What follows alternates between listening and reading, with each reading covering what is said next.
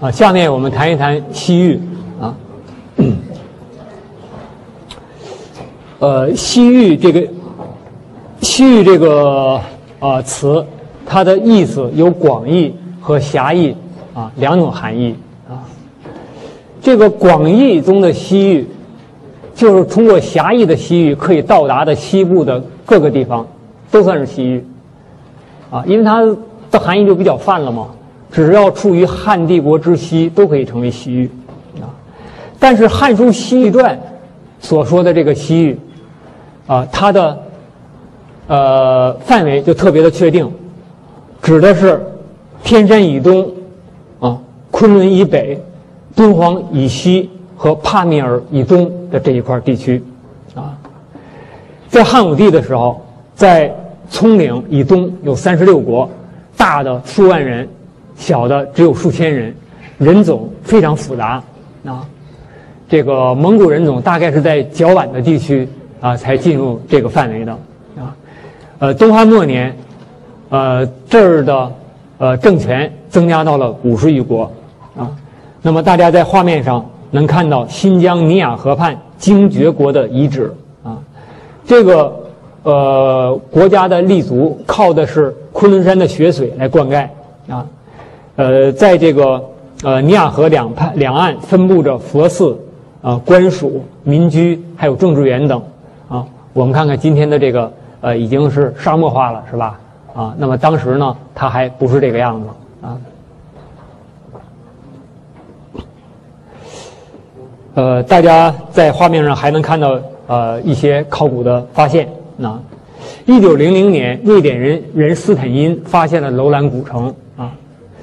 呃，当时有一些西方的探险家啊，到中国的西部来考古探险，啊，呃，他们取得了一系列的发现，但由此呢，在后来也受到了一些中国学者的指责啊，啊，认为他们的行为有偷窃之嫌 啊，因为他们获得的很多文物以及未经允许啊，在我们这儿进行考古活动啊，呃，那么呃，今天如何看待，呃，也是一个问题啊。一九三四年，瑞典人啊贝格曼又发现了小河墓地，啊，呃，一九八零年古墓沟啊发现了女尸，啊，两千年小河墓地又有新的发现，啊，大家在画面看到这个是呃古墓沟女尸的复原，啊，距今大约四千年，这大约是一个四十岁的女性，啊，身高一米五二，是 O 型血，是高加索人种，而不是蒙古人种，啊，在汉晋以后，楼兰才出现了蒙古人种。啊，啊这是一个啊儿童的木乃伊啊，呃，这是一个被称为船桨型的纪念物啊，由完整的胡杨木雕成，长有一米左右啊。呃，我们看了这些呃图片，大概立刻就让我们感到了一种异域的风情，是吧？啊，呃，和我们呃汉地的呃这个文化风貌有很大的差异。嗯匈奴啊，在汉朝之前制服了西域啊，在西域的北道啊设置了同蒲都尉啊。汉武帝建元三年啊，汉朝又开始规向西规划西域，向西拓展啊，派遣张骞越过了葱岭啊，来到了大月支啊。这大月支，呃，月支这个族原来是居住在河西走廊啊，后来他们受匈奴的压迫，被匈奴击败啊。那么大有一支。呃，来到了这个，呃，呃，葱岭以西，那么，呃，这一支成为大月支啊。张骞其呃希望能够约会大月支，共同的攻击匈奴，但是大月支呢，他在这个这个地方已经安居乐业了，殊无报国之心啊。我回到原地投入一场呃前途莫测的战争啊，那不是大月支所希望的啊。结果张骞无功而返，历时十三年。啊，汉武帝元寿四年，就是公元前幺幺九年，张骞再度出使西域，以联系乌孙，啊，断匈奴右臂，啊，乌孙在这个地方啊，在这个地方，在西域啊以西北啊，这这个地方啊，连续乌孙以断匈奴右臂，但是乌孙也不愿意与匈奴为敌。啊，可是愿意与汉交好，向汉廷献上了数十匹马。那么张骞的副使继续西行，与葱岭以西的一些国家啊建立了联系。啊，大家啊看到的呃是一幅壁画，敦煌壁画，呃是初唐所绘制的。啊，画的主题就是张骞啊通西域。嗯，啊，大家的中学课本上是不是也有这幅壁画呀？没有啊。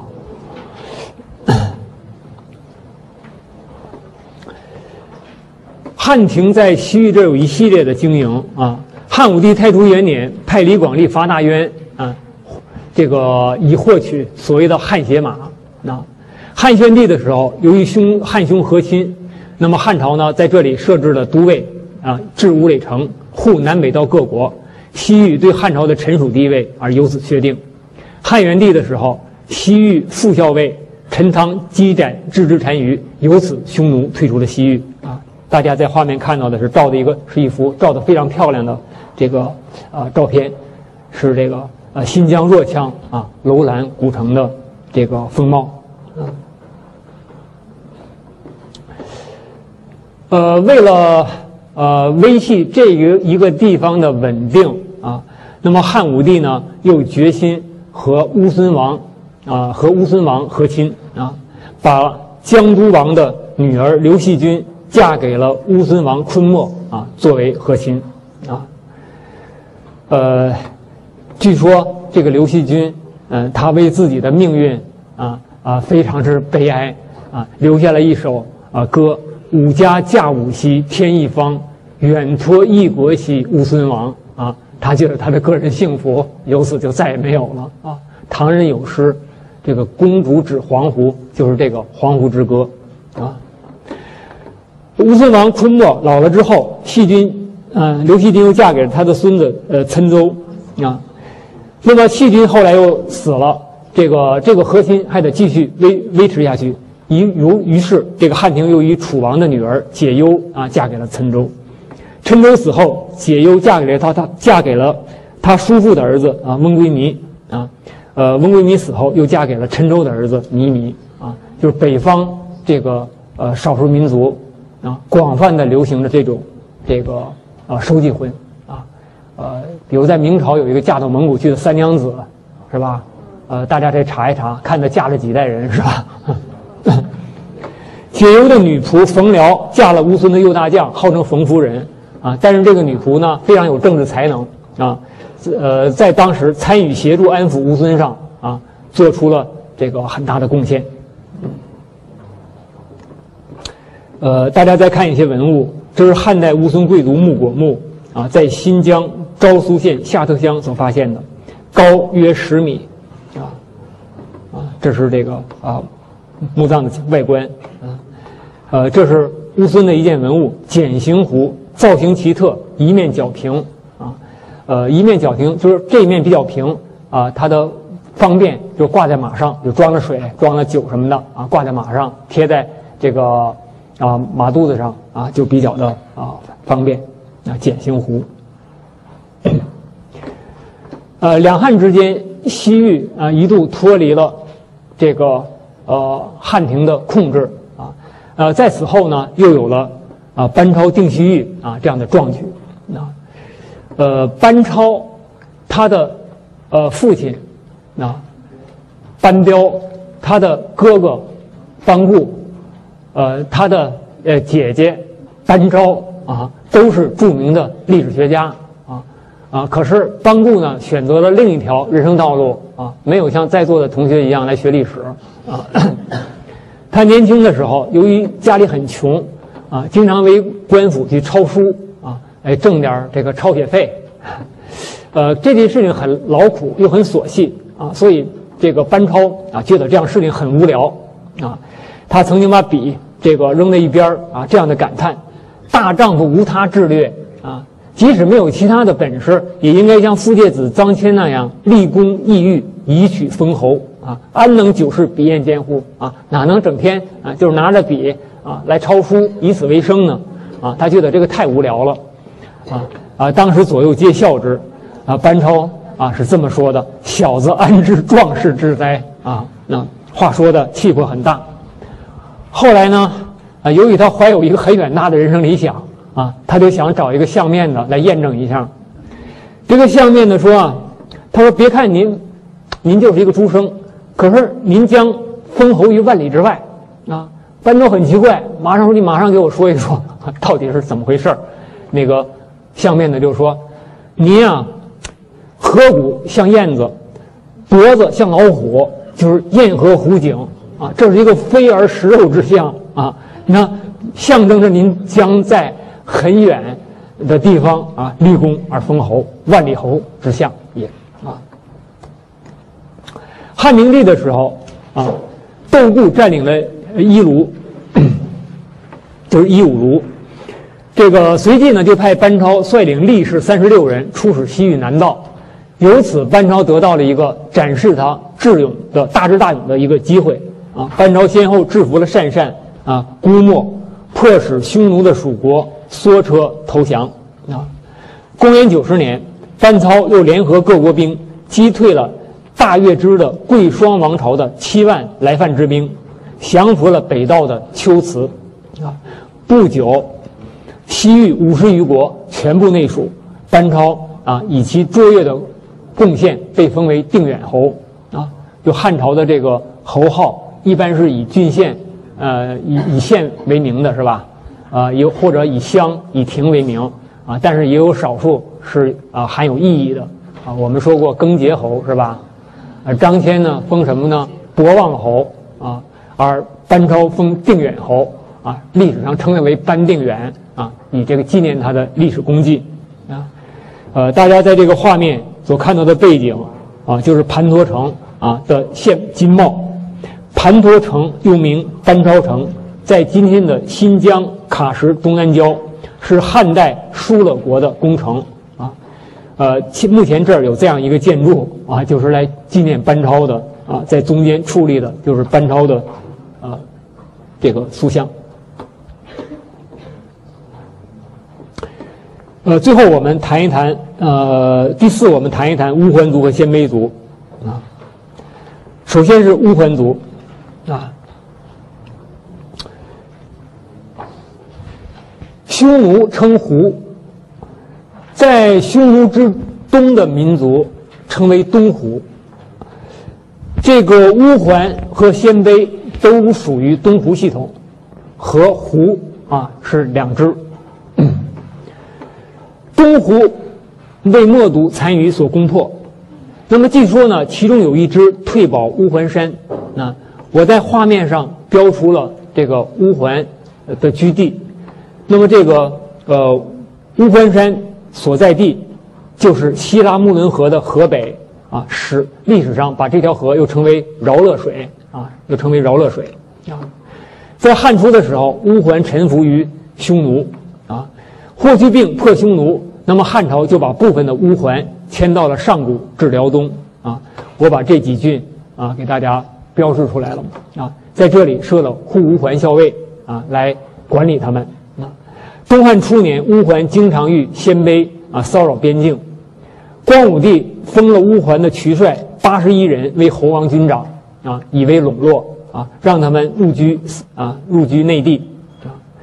在东汉的末年啊，由于呃汉地啊经常发生动乱啊，出现了黄巾起义等等。啊，在汉魏之间又出现了三国分裂、军阀混战，啊，在这个时候一度乌桓王蹋顿啊一度强盛起来了，当时啊河北地区的呃利民啊大量的逃入了乌桓，就数万人、数十万人啊这样的规模，啊，由此我们看啊，呃这个族称为乌桓啊，但是在此后啊，他们里面可能有很多很多汉人啊加入了其中，其实汉代的匈奴也是如此。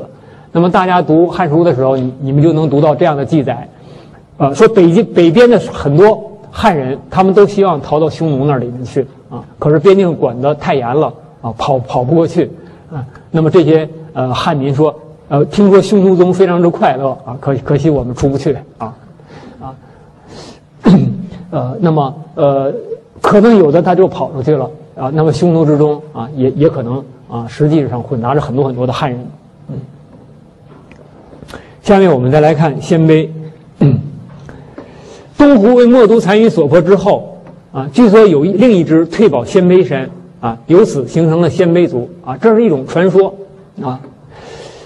这个如果追溯的更早的话，很可能呃鲜卑族呃的祖先呃是从呃更为东北的地方下来的啊，就是呃我们能看到一个啊这样的一个历史过程啊，就是从大兴安岭啊呃这个地方啊呃不断的滋生出一些少数民族来，然后他们不断的啊向西南发展，在中国历史上。啊，引起了一场又一场的风波，一场又一场的变迁啊啊，一波接一波的就从这个地方啊向西南这个迁徙啊。那么鲜卑祖先，呃，比如说拓跋族的祖先啊，可能有一部啊，实际是从更远的大兴安岭那个地方来的啊。呃，但是在战国秦汉之间，呃，那么东湖之一部啊，也形成了一支鲜卑啊，也形成了一支鲜卑，呃，据说是由。东湖被莫祖单于所破之后啊，有一支退保鲜卑三而形成的啊。那么在匈奴衰落之后啊，就是东汉的时候，鲜卑进占匈奴之故地啊。由此大家看北方草原啊，昔日这是匈奴的天下啊。那么从东汉前期开始，这就成了啊鲜卑鲜卑的天下了啊。东汉曾经与南匈奴乌桓呃合击北匈奴。在二世纪中叶，啊，这个呃鲜卑族出了一个杰出的领袖，就是谭石怀啊，他统一了鲜卑各部啊，呃，这个首领叫谭石怀啊。如果对呃，在这个呃，如果考察这个语音的呃复杂的变化的话啊，他很可能和后来的像这个成吉思汗啊这样的称称号都有关系啊啊。他就是北方少数民族的一个很传统的一个古老的名号啊。谭石怀统一了鲜卑各部啊，建衙啊，也就是把他的呃王帐设在谭汉山这个地方啊。谭汉山大家看看，对着这个上古渔阳啊，上古渔阳郡，离我们今天的北京啊非常之近啊。在汉末的时候啊，呃，鲜卑克比能部又逐渐强大起来了啊，因为谭石怀。呃，他一度统一鲜卑各部，这是只是靠他个人的能力啊。呃，对于北方的游牧族来说，经常是如此啊。一个强大、强有力的呃铁腕的首领，这个呃一度实现了统一啊，呃形成一个强大的共同体。可这个首领一死啊，呃他就解体了啊。谭石怀的儿子没有能力，也没有足够的威望啊，维系这个统一体的存在。汉末的时候，科比能部逐渐的强大，汉人呢往往又逃归于鲜卑之中啊。曹丕曾经封封科比能为副副邑王。北方少数族，呃，草原游牧族所流行的这种排斥啊，那么鲜卑族啊也是如此，也留下了很多历史的遗物。那么大家在画面所看到的两件啊，都是这类的鲜卑留下的啊遗物。这是一个鎏金神兽铜牌饰，啊，吉林榆树老和参的汉代鲜鲜卑墓中所发现的，啊，这个它有可能是用于腰带。我们现在的腰带上不是还有一块一块 那个什么吗？啊，长方形的这个东西吗？是吧？呃，那么古代的呃腰带上也有这样的带饰，呃，我们能看到啊，这是一个很像马的一个神兽。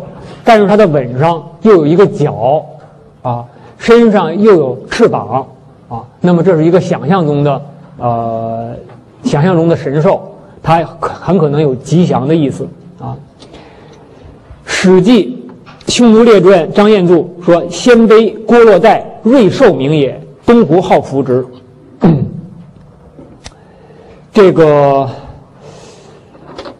那么如果按照这种说法。所谓鲜卑是什么呢？呃，很可能就是这种瑞兽的名称啊。由于鲜卑中特别流行这种瑞兽的排斥啊，所以这个族被称为鲜卑啊。那么这是一种解释啊。还有一种解释认为鲜卑实际就是犀牛犀的这个犀字的啊一个音的呃，比如鲜卑你连读的话就是一个犀牛的犀字啊。那么这个呃。呃，就是犀牛的犀这个音啊，鲜卑是吧？呃，那么这个大家看这个兽，有可能就是呃取向于鲜卑啊。呃，这又是一种解释啊。那么，呃，对这个“鲜卑”呃这两个字还有另外的解释，比如有的学者通过满语啊，呃，满语中有“三笔”这样一个词，是吉祥的意思啊啊。那么，呃，我我们把几个东西，反正就是说，“鲜卑”这个呃族名，它的命名和腰带上这个牌饰有关，和这个瑞兽有关，又和吉祥有关啊，有复杂的含义啊。这个鲜卑在先秦，呃，就已经成为一个族名了。大家读楚辞的时候，呃，你们可能会读到这样一句，叫“小腰秀颈，类鲜卑兮”，啊，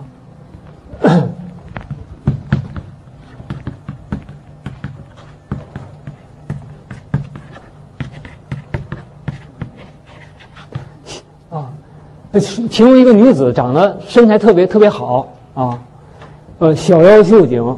就是腰特别细啊，脖子颀长啊，魔鬼身材啊，这个就是，呃，据说是鲜卑的女子啊，就是这种体型啊，呃，所以夸一个女子啊身材好啊，就是类鲜卑型啊，长得像鲜卑人。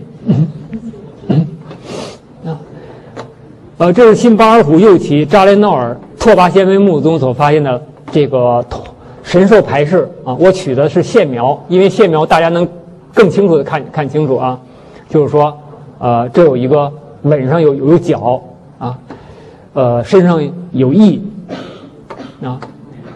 根据魏书对拓跋历史的叙述啊，说是在这个鲜卑拓跋鲜卑的历史上，有一位献帝啊，率领部族南迁，三谷高深，九难八阻啊，路非常难走啊，没法前行了。在这个时候遇到了一个神兽，其形似马。其声类牛，先行导引，啊，历年乃出，啊，就是在拓跋鲜卑迁徙的过程中，曾经有神兽来引路，啊，由此我们也看到啊，就是这种神兽和鲜卑的历史传说，啊，呃，是鲜卑历史传说的一部分。呃，最后我们所以说羌族，啊，这个最早的羌见于甲骨文，但是这个枪与后来的枪是不是一回事呢？啊，这个就很难说了。因为甲骨文中的“枪”就是西方牧羊人的意思啊，就是一个西方牧羊人的意思啊。“枪”这个字上面不就是一个羊吗？是吧？那么下面呢？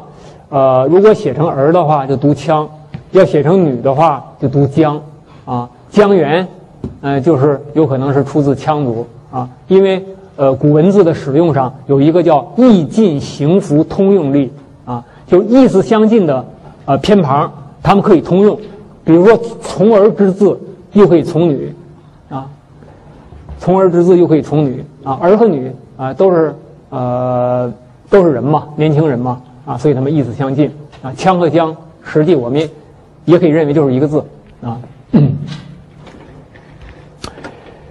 战国时期啊，那么汉代的羌啊羌族在这个过程中开始形成了，啊。河湟之间有一个叫吴义元建的，做了羌侯，啊，成为羌族的首领。秦汉时期，这个羌人啊，往往居住在啊西海。在汉初的时候，羌族开始成了这个汉庭西部的一个威胁啊。羌与匈奴联兵攻灵居，啊，他与汉朝在争夺黄水这个地方的目的啊，他们也是为了生存考虑，也不是成心要捣乱，是吧？他们也是在争夺争夺他们的墓地，啊，这个但是羌人被李希击败了啊，朝廷设了护羌校尉来管理他们啊。宣帝的时候，羌族继续与汉争夺黄水地区的墓地，又被赵充国制服，在这里设呃设置了京城蜀国。在讲秦呃秦汉政治制度的时候啊，我们会向大家显示蜀国啊是用来安置少数民族的一种行政单位啊，成为蜀国。东汉再度设置护羌校尉，但是西北的羌人如果被镇压之后啊，他们内徙的就居于安定、北地、上郡、西河，呃这一部分称为东羌，居于陇西金城塞外者为西羌啊。抱歉，我这个东西羌写反了，啊，很不好意思，我回去改一下这个 PPT，啊，呃，大家看的还没反是吧？啊，我这是新做了一张，把字体放大了。啊，但是，呃，我回去再修改一下。枪，在东汉后期构成了东汉王朝的一个巨大的威胁啊。一零七年羌人起义耗费的军费有二百四十亿啊。一三六年羌人起义耗费的军费有八十亿啊。一五九年羌人再度起义，这几次大战，给这个首先是给汉代的啊汉王朝的财政啊造成了沉重的负担啊。呃，战争也造成了巨大的耗费啊，也造成了民间的骚动啊。同时，西北诸郡啊遭到了严重的破坏。呃，西北诸郡这个地方啊，开始明显的低乡化了啊。本来关中再到关中以西啊，这个地方啊是东汉在西汉的时候是政治统治的中心，到了东汉的时候啊就不一样了，它开始边缘化、低羌化了，而且在这个地方孕育出了一个新的势力，就是边地军阀董卓，他威胁着洛阳的朝廷。在上一讲中，我们提到，在汉末的时候。啊，宦官、外戚、士大夫构成三种政治势力啊。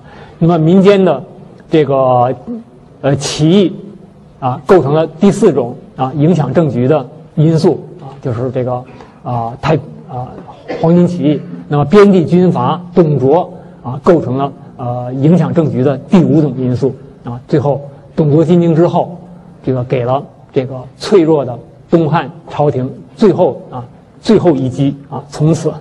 就，啊，四分五裂，土崩瓦解了。好，今天的课呢，我们就讲到这儿，下课。